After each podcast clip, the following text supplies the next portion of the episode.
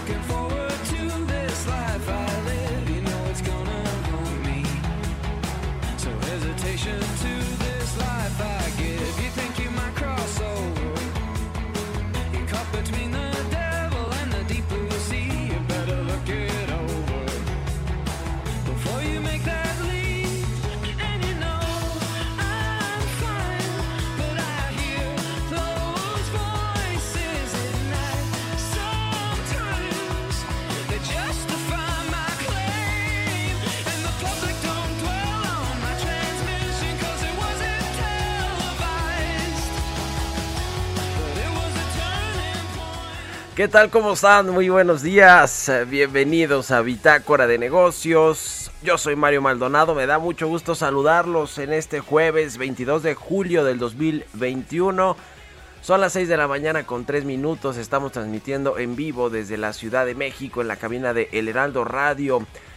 Saludamos con mucho gusto a quienes nos escuchan a través de la 98.5 de FM aquí en el Valle de México, en Monterrey, Nuevo León por la 99.7 de FM y en Guadalajara, Jalisco por la 100.3 de FM. También en el resto del país nos escuchamos a través de las estaciones de El Heraldo Radio en el sur de los Estados Unidos y nos vemos en el streaming que está en la página heraldodemexico.com.mx.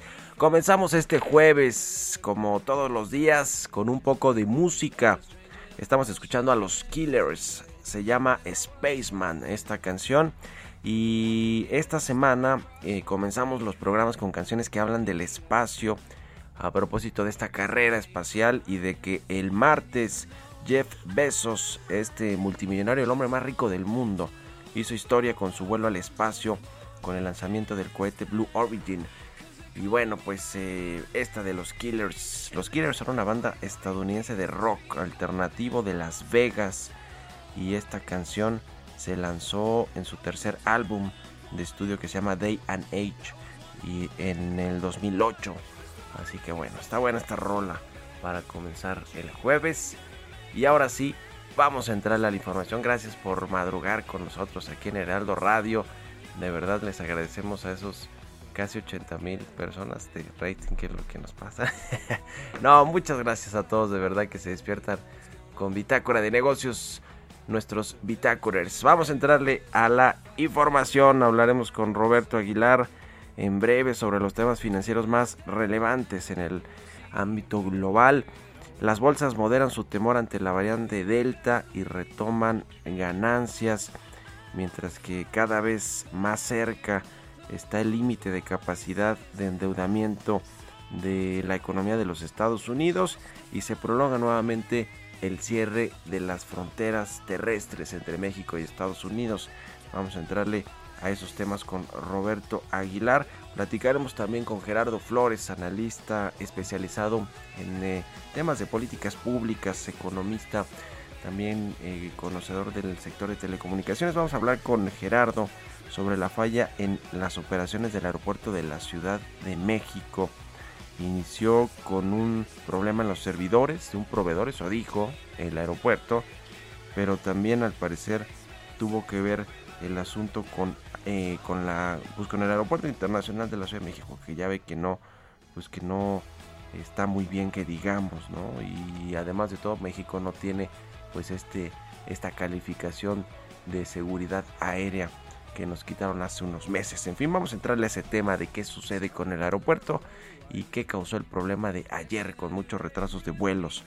Vamos a platicar también con Moisés Tictin, el director general del Banco Monex, sobre las expectativas económicas de, y financieras para el segundo semestre del 2021 y de otros temas eh, que tienen que ver, bueno, pues con eh, la confianza de los inversionistas, con el sector financiero, cómo está, eh, pues bien capitalizado, eso sí, pero cómo se ve el resto del 2021, el 2022 en términos, pues, de inversiones financieras y de préstamos y créditos, sobre todo al sector empresarial. Vamos a entrarle a ese asunto con Moisés Tictin, el director general del Banco Monex. Platicaremos también con Luis Fonserrada, asesor económico de la American Chamber of Commerce of Mexico, la Cámara de Comercio de los Estados Unidos en México, sobre varios temas interesantes, importantes, la reforma fiscal, lo que solicita la AmCham en este tema, eh, la llegada de Rogelio Ramírez de la O a la Secretaría de Hacienda, la relación México-Estados Unidos, ya ve que unos congresistas eh, estadounidenses le pidieron a Joe Biden en una carta pues eh, que le exija a México respetar los contratos en el sector energético. Tatiana Cloutier anda ya en Estados Unidos, en Washington, con Catherine Tai, la secretaria, la representante de comercio de los Estados Unidos, también resolviendo temas en materia laboral, en materia energética, en fin, muchos asuntos que le vamos a platicar hoy aquí en Bitácora de Negocios. Así que quédense con nosotros, se va a poner bueno, son las 6 con 8. Vámonos al resumen de las noticias más importantes para comenzar este jueves. Lo tiene Jesús, el Chuy Espinos.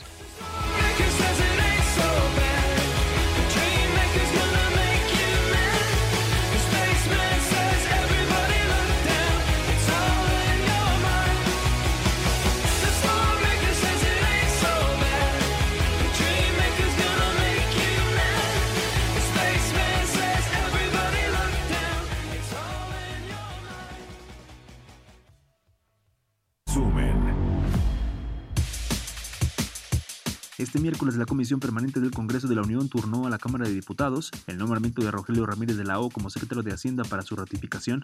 En un comunicado la Secretaría de Economía informó que su titular Tatiana Cloutier en su primera visita de trabajo a Estados Unidos abordó los temas laborales y agrícolas dentro del TEMEC. Con la Secretaria de Comercio estadounidense habló sobre la importancia del relanzamiento del diálogo económico de alto nivel, con el cual se busca promover la competitividad de la región y otorgar una visión estratégica basada en la cooperación y el diálogo entre las dos naciones. BBVA mejoró su expectativa de crecimiento para la economía mexicana a 6.3% para 2021, desde 4.7% anticipado a inicios de mayo, pero la recuperación del mercado laboral no tiene el mismo ritmo. El Consejo Coordinador Empresarial criticó los avances que tiene México en indicadores económicos y en perspectivas de crecimiento, pues los considera por debajo de su potencia. Habla Carlos Salazar, presidente del. CCE. La inversión debería de ser para los mexicanos una obsesión, porque tan solo si pudiéramos crecer a las tasas que hemos nosotros puesto como gran objetivo de que la inversión representase el 25% del Producto Interno Bruto, México estaría creciendo a tasas del 4%, nos pareceríamos a esos países de Asia que han mejorado enormemente el nivel de vida de su población y estaríamos logrando la aspiración de todos los mexicanos, que es ver a todo nuestro país, a todos nuestros compatriotas, a todos aquellos que no han tenido la oportunidad real y verdadera, que tengamos un mejor bienestar y un mejor nivel de vida. El Instituto Mexicano de Contadores Públicos señaló que debido a que no es momento para generalizar el IVA en 16%, la reforma fiscal debería enfocarse más en atacar la economía informal. En un comunicado, el Sindicato de Telefonistas de la República Mexicana informó que aplazará una huelga para el próximo 25 de agosto. Bitácora de negocios en El Heraldo Radio. El editorial.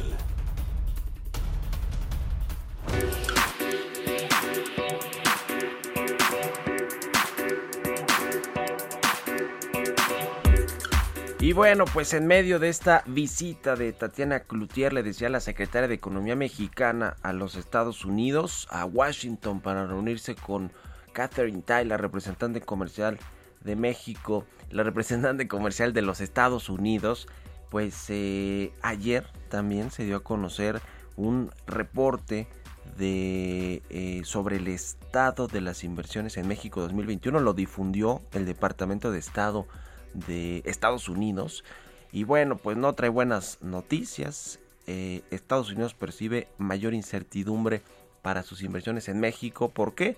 Pues por la política doméstica del presidente Andrés Manuel López Obrador que es poco amigable para la inversión privada no solo la inversión nacional sino la inversión extranjera, sobre todo diría yo la inversión extranjera, según este documento del Departamento de Estado estadounidense, los cambios regulatorios en energía, la salud financiera de petróleos mexicanos, una respuesta fiscal débil frente a las crisis económicas, a la crisis económica del COVID-19, el tema de la inseguridad, la corrupción que sigue rampante en toda la administración pública, en toda la administración federal, en el gobierno del presidente Andrés Manuel López Obrador, en la familia del presidente Andrés Manuel López Obrador, con sus hermanos, con su eh, tía hermana o prima, ¿cómo se llama esta? Felipa, en fin. Con todos esos asuntos sigue la corrupción rampante, eso le preocupa a los Estados Unidos.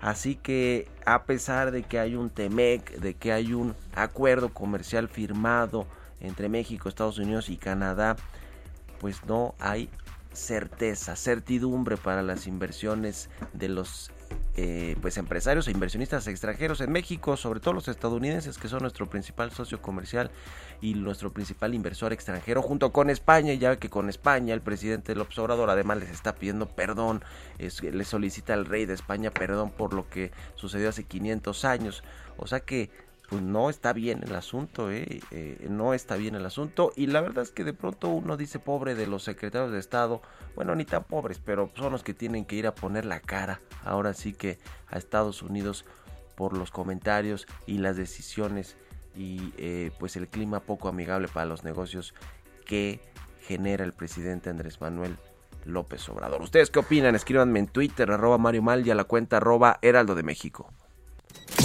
Economía y mercados.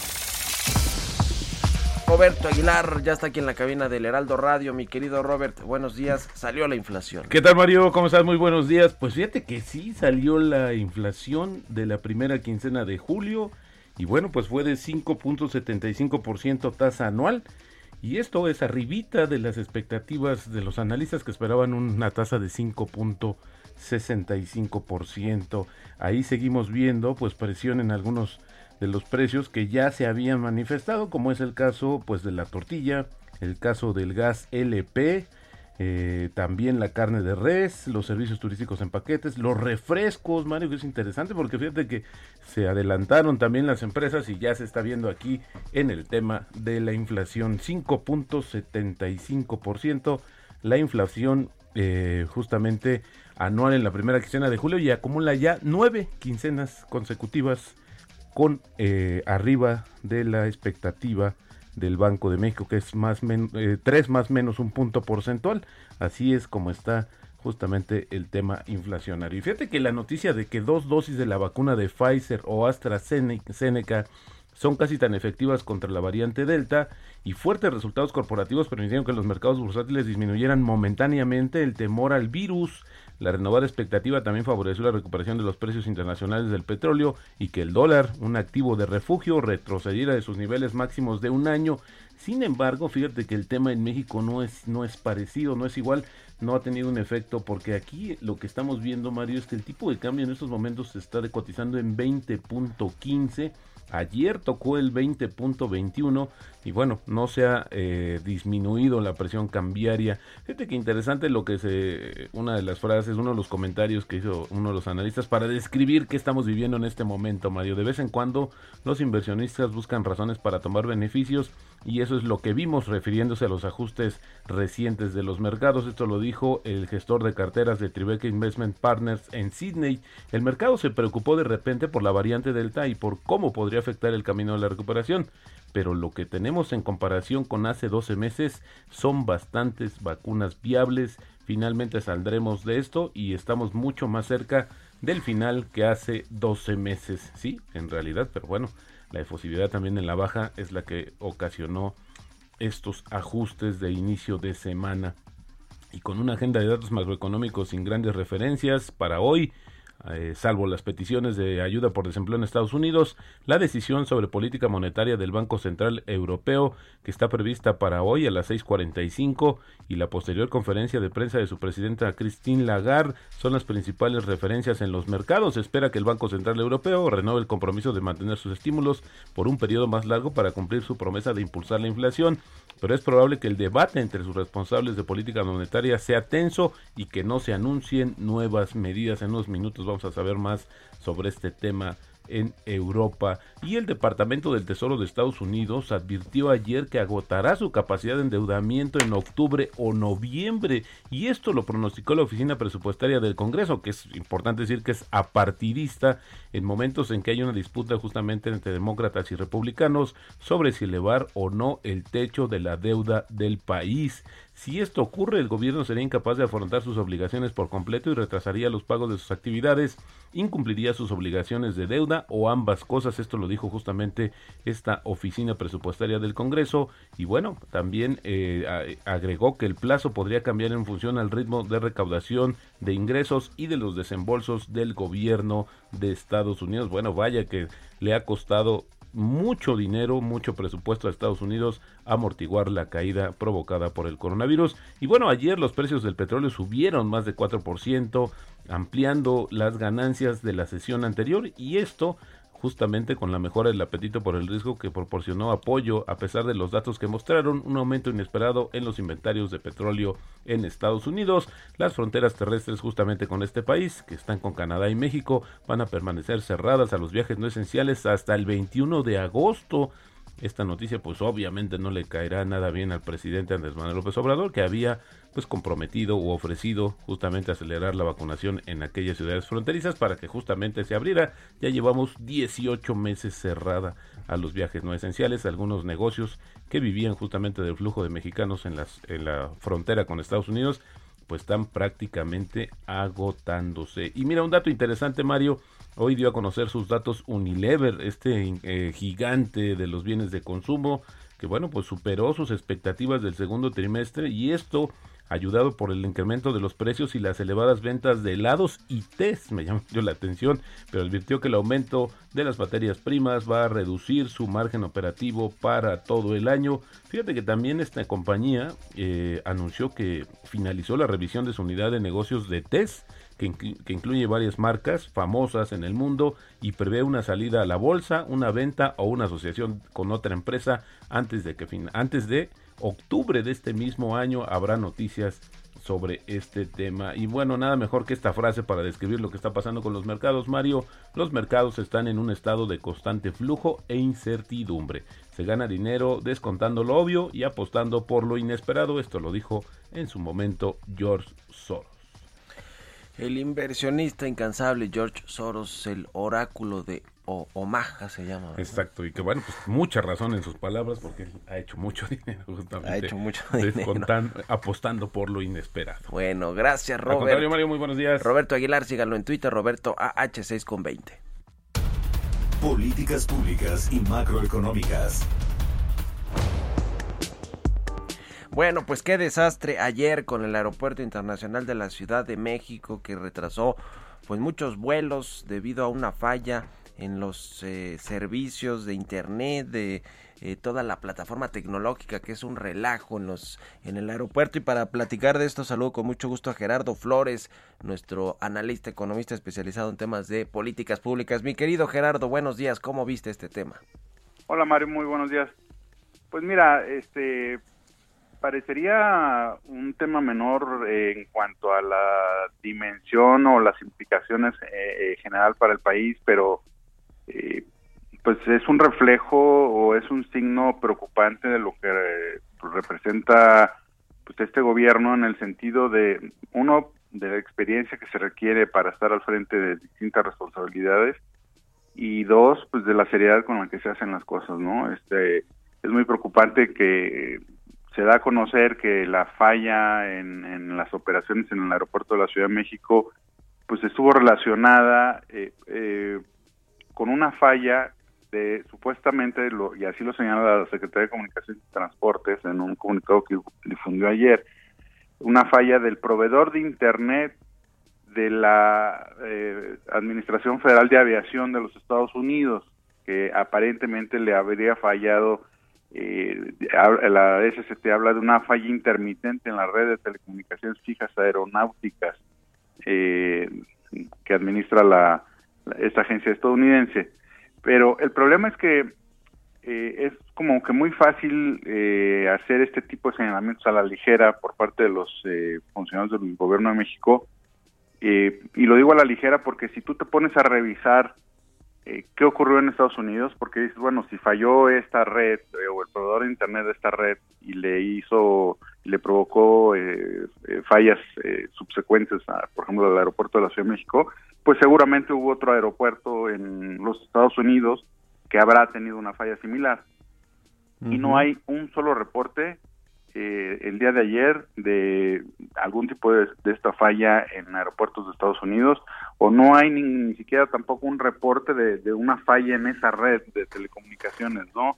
Entonces, llama la atención cómo a la ligera se avientan a, a hacer un señalamiento que pues, todo indica que tiene que ver más bien con la con tratar de no sé si de ocultar o de distraer la atención de problemas que podrían ser incluso más serios que eh, yo me atrevo a pensar y pues es muy fácil ahora eh, hacer este tipo de, hipótesis cuando hemos visto que el gobierno de México pues ha reducido de manera sustantiva los recursos para distintos tipos de operaciones de distintas agencias del gobierno de México, ¿no? En este afán eh, obsesivo de la austeridad eh, republicana, eh, pues hay proyectos a los que se les ha reducido el dinero o los recursos de manera importante, ¿no?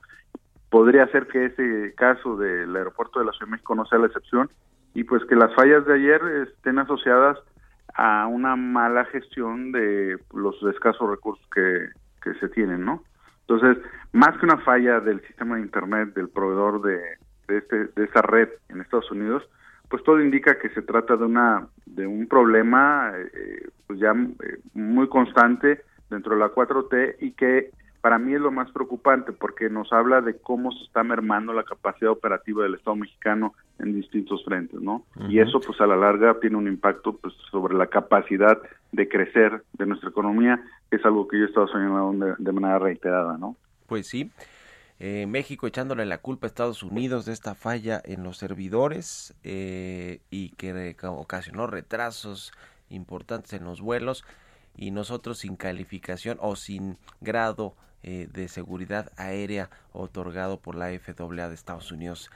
Bueno, pues se- seguro nos va a costar mucho tiempo recuperar ese esa Sí, seguro esto será un traspié en ese intento de recuperar esa, ese estatus. Bueno, pues ahí está. Muchas gracias, mi querido Gerardo. Un abrazo. Un abrazo, Mario. Gerardo Flores R en Twitter. Vamos a la pausa, regresamos.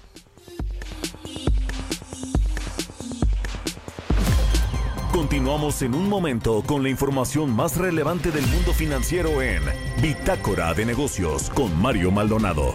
Regresamos. Heraldo Radio. La HCL se comparte, se ve y ahora también se escucha. Estamos de vuelta en Bitácora de Negocios con Mario Maldonado.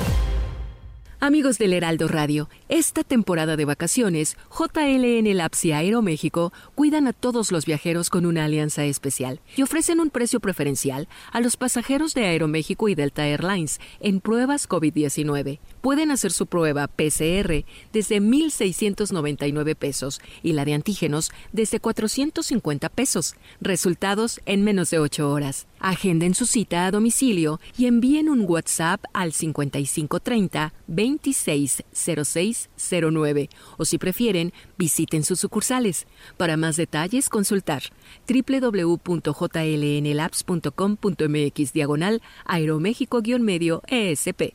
Continuamos. Entrevista.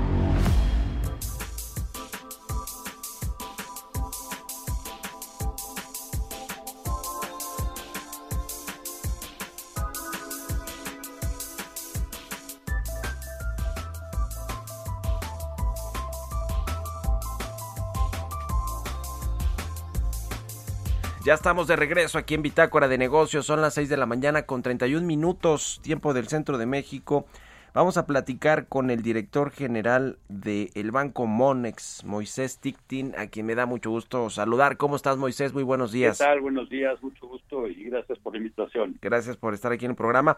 Pues muchos temas económicos. ¿Qué te parece si empezamos con este de la inflación que salió hace ratito? El INEGI lo dio a conocer 5.75% en la primera quincena de julio a tasa anual, arribita de lo esperado por el mercado que era de 5.64%. ¿Cómo ves el asunto de la inflación? ¿Qué tanto puede pues eh, de- deteriorar los pronósticos de recuperación económica en México? Bueno, yo creo que a nivel mundial existe un debate sobre la inflación, ¿no? Eh, por una parte, pues vemos a, a Powell de la Fed, pues con, con un discurso más en términos de que esto es coyuntural, que tiene que ver más con temas de desabasto, cuestiones así de por par- pues, consecuencias del COVID. Eh, sin embargo, pues parece que la inflación sigue y es una, una preocupación real, ¿no? No podemos olvidar que a nivel internacional, pues la expansión monetaria ha sido un factor eh, fuera de proporción en muchísimo tiempo y, y algún impacto va a tener. Por mucho tiempo se pensó que la inflación en Estados Unidos eh, no iba a repuntar por el lado, eh, pues porque realmente vienen de una caída tan fuerte que pues, todavía había mucho espacio antes del pleno empleo. Sin embargo, pues esto vemos a nivel internacional que no es así. Y México, pues no es la excepción. De alguna forma, eh, sí estamos viendo eh, un tema en cuanto. Creemos que tampoco se va a desbordar. Vaya, creemos que hay una hay un tema de disciplina al final del día monetaria fiscal que, que eso va, va a imperar. Pero bueno, sí estamos esperando que la inflación suba un poco más. Nuestro pronóstico sí anda para el final del año en 6%. Ujú. En 6% la inflación anual. Eh, ahora, ¿cómo ven esta segunda mitad del 2021? ¿Cómo están viendo la recuperación económica? Las expectativas que tienen también de recuperación en el sector financiero, que es pues motor importante para eh, la economía, para el sector empresarial. ¿Qué eh, eh, datos tienen, qué proyecciones tienen en Monex, por ejemplo, para la- el crecimiento, el rebote de la economía este año, Moisés? Bueno, nuestro nuestro pronóstico para el 2021 de crecimiento anda en 5.5%. Eh, obviamente pues es un es un rebote importante, pues, la caída del año pasado fue muy muy fuerte y eso también se ve en otros países. O sea, Estados Unidos trae un crecimiento esperado de alrededor del 6.3, en fin, ¿no? Entonces un rebote lógico después de una caída tan importante.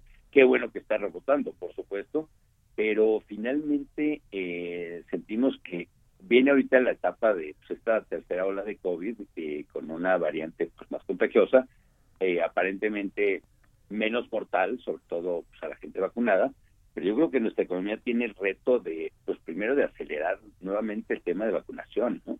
Eh, creemos que a diferencia de otros países donde los contagios aumentan, pero los fallecimientos sí han sido en proporción mucho menores, pues eso se debe a una tasa mucho más alta de vacunación. Entonces aquí sí es crucial el tema de una vacunación efectiva, rápida para el segundo semestre.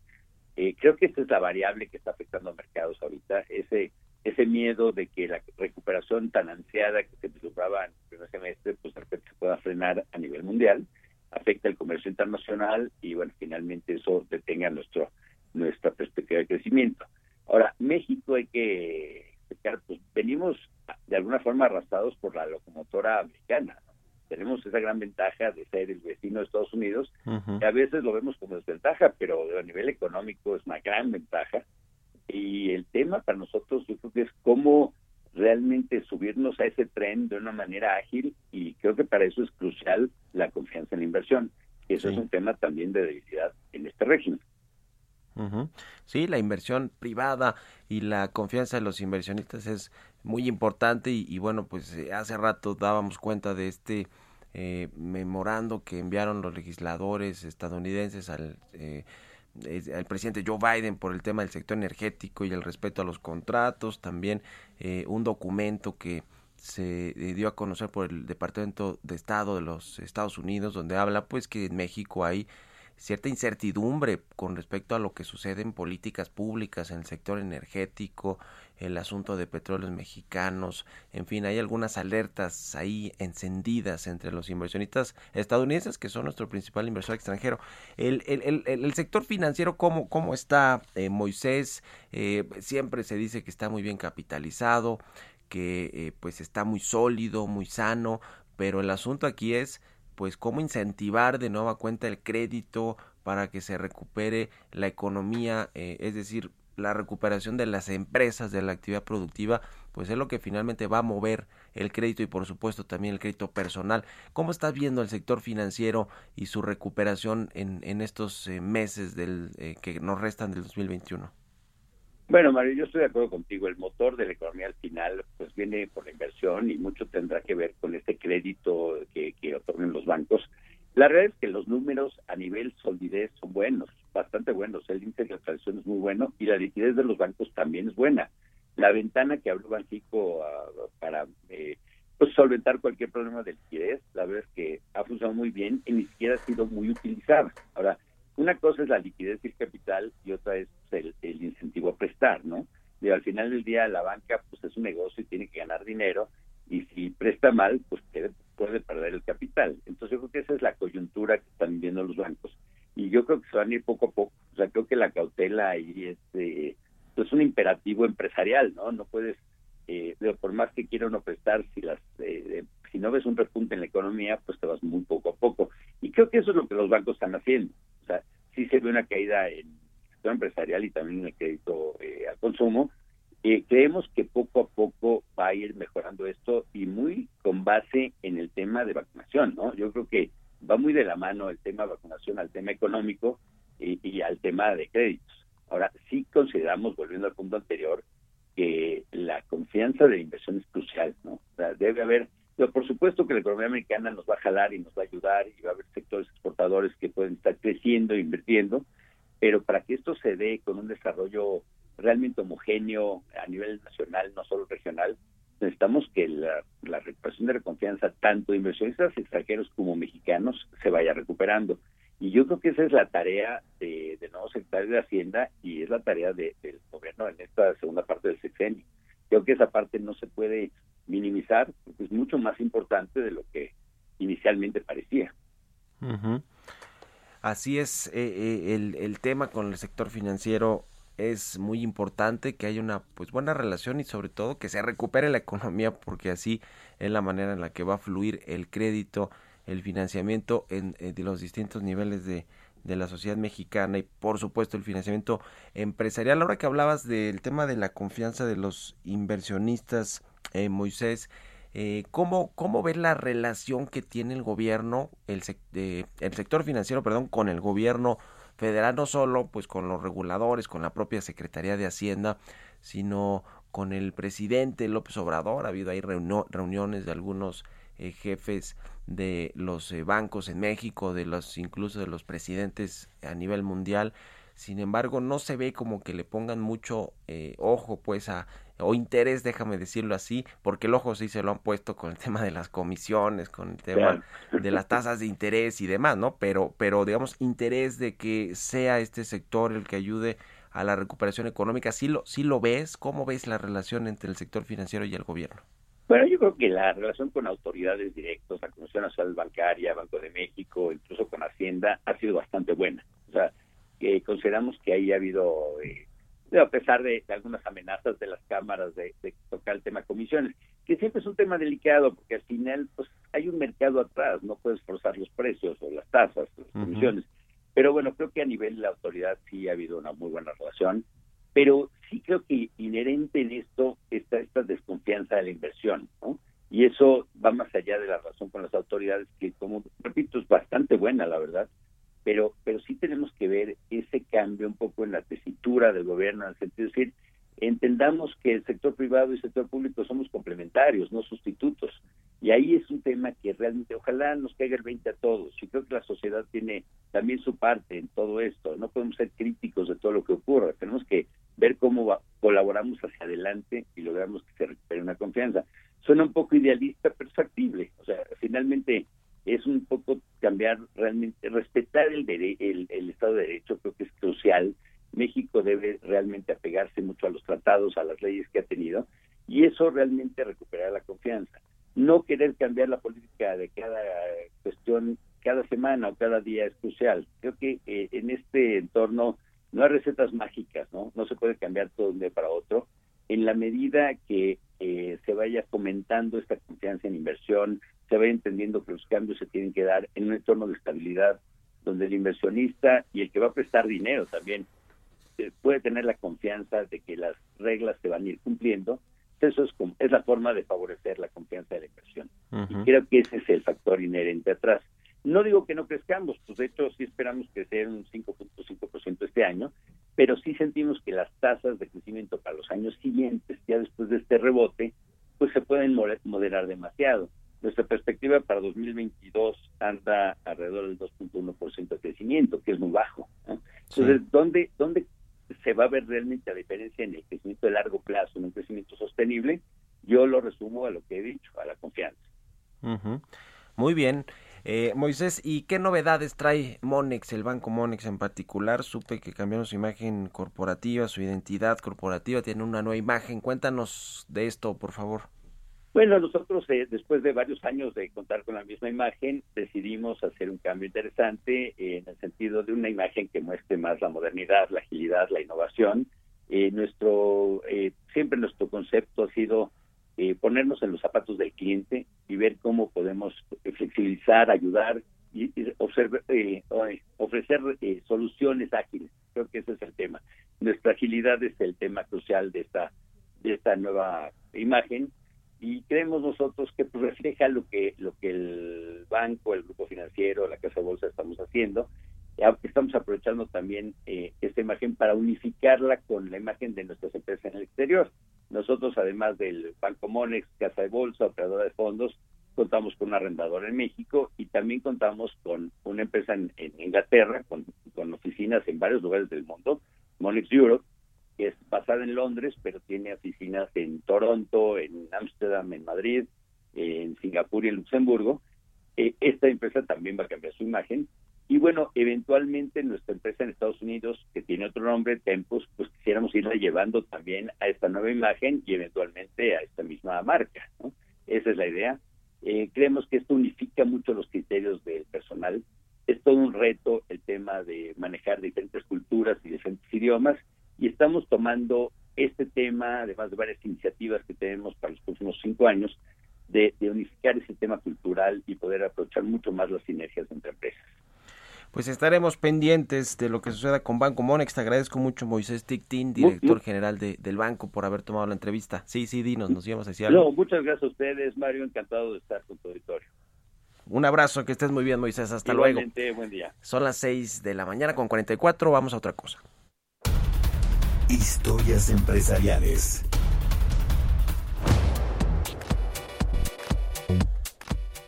Bueno, pues ¿qué sucede en el mercado de las startups, las de comercio electrónico? Una que se llama Valoreo, Valoreo, cerró una exitosa serie, serie A de 30 millones de dólares de capital, levantó 30 millones Valoreo en tiempo récord para reafirmar su posición líder en Latinoamérica en este negocio del comercio electrónico. Vamos a escuchar esta pieza que preparó Jesús Espinosa.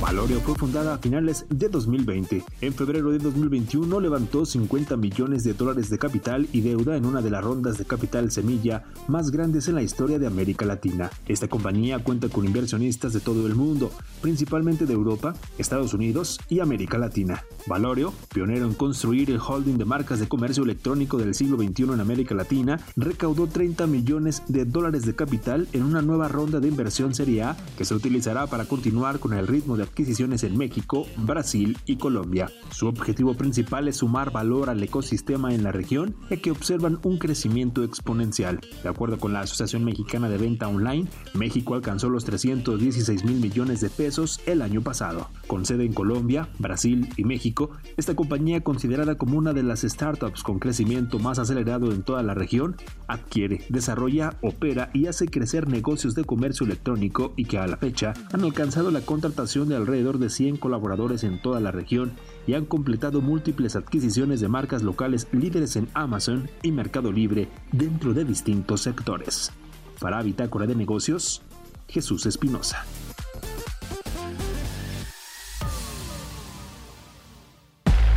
Entrevista.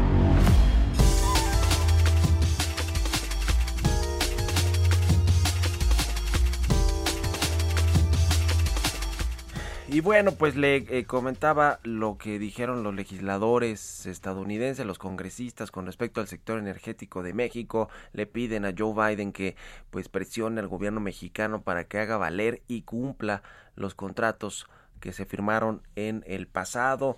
Le platiqué también de esta eh, pues eh, este reporte que se difundió eh, por parte del Departamento de Estado de los Estados Unidos, un reporte del estado de las inversiones en México, donde alertan de que hay mayor incertidumbre para sus inversionistas en nuestro país, los cambios regulatorios en energía, el tema de, de Pemex, la respuesta fiscal débil a la crisis económica que generó el COVID-19, en fin, para entrarle a todos estos temas, me da mucho gusto saludar en, en la línea telefónica a Luis Fonserrada, analista económico, asesor económico de la Cámara de Comercio de Estados Unidos de México. ¿Cómo estás, querido Luis? Muy buenos días.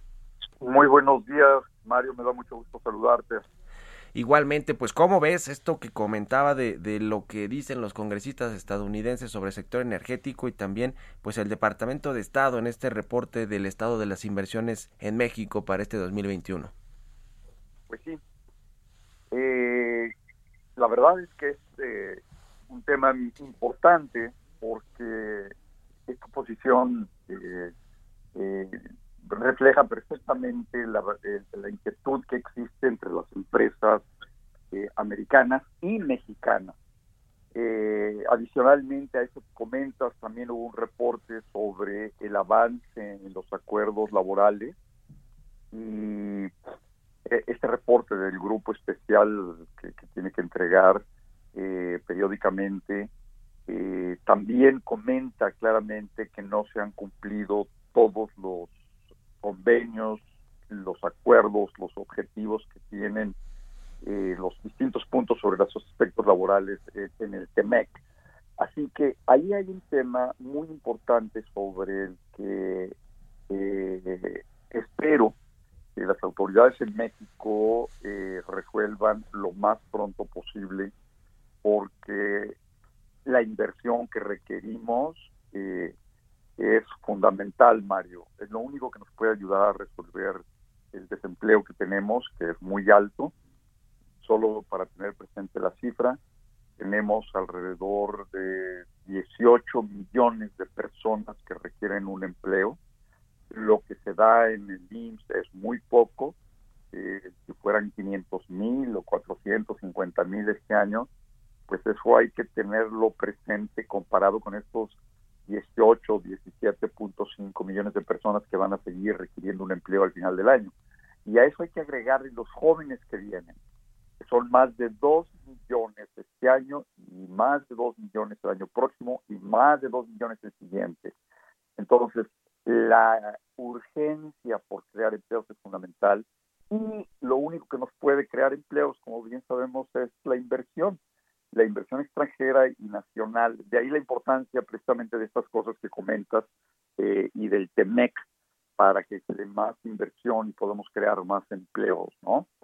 Ese es, ese es la, eh, con respecto a la parte pues del TEMEC y lo que y lo que se plantea en Estados Unidos.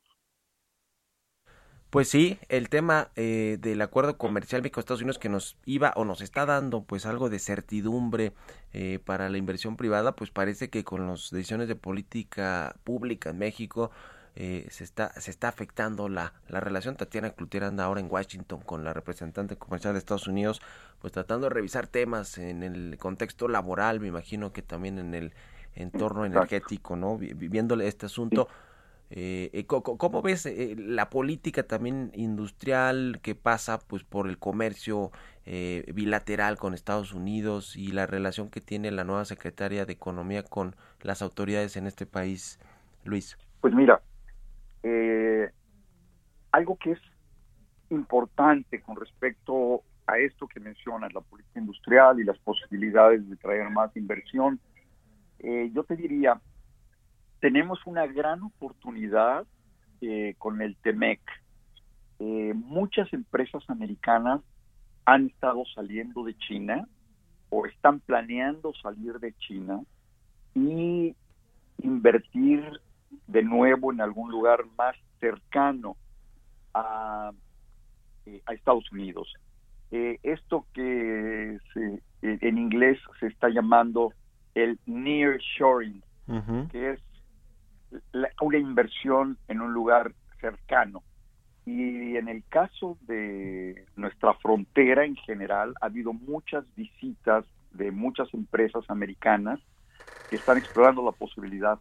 Así que eh, el deseo de invertir existe, pero la política que requerimos efectivamente es fundamental. A ver, lo que requerimos es buena infraestructura, posibilidades de que se transporte bien los productos, que no haya estos cuellos de botella enormes que estamos viendo en las fronteras, que a veces los camiones se quedan parados eh, un día, dos días, eh, los puertos no están funcionando 24 horas, sino que a las 7 de la noche se cierra el puerto y no importa quién haya llegado y hasta el día siguiente, ¿no? Eh, necesitamos mucho más infraestructura. Entonces, en ese sentido, la política industrial, pues, es lo que requerimos una política industrial integral, que vea por infraestructura, eh, y no solamente en términos de caminos, carreteras, puentes, puertos, aeropuertos, eh, sino también en términos de comunicaciones, ¿no? Sí. Por ejemplo, líneas ópticas, eh, y también, por supuesto, salud y educación. Y parte de la política industrial tiene que ver con tener el talento que se requiere, las capacidades laborales que se requieren. Y esto solo lo podemos lograr con una educación también más moderna, más actualizada, que Ujú. haga frente a los requerimientos de la industria nacional, por supuesto que es la más importante, porque la, la inversión extranjera es importante, pero pues es alrededor de una tercera, ni siquiera llega a una tercera parte, probablemente es una quinta parte a veces de la inversión nacional privada, pero la, la- la infraestructura pues la requieren todos, ¿no? En ese sentido, eh, todos estos diferentes aspectos son fundamentales. Entre otros, evidentemente, eh, la parte fiscal y el, el- el claro camino para poder crecer, ¿no? Eh, y eso implica pues otras cosas adicionales.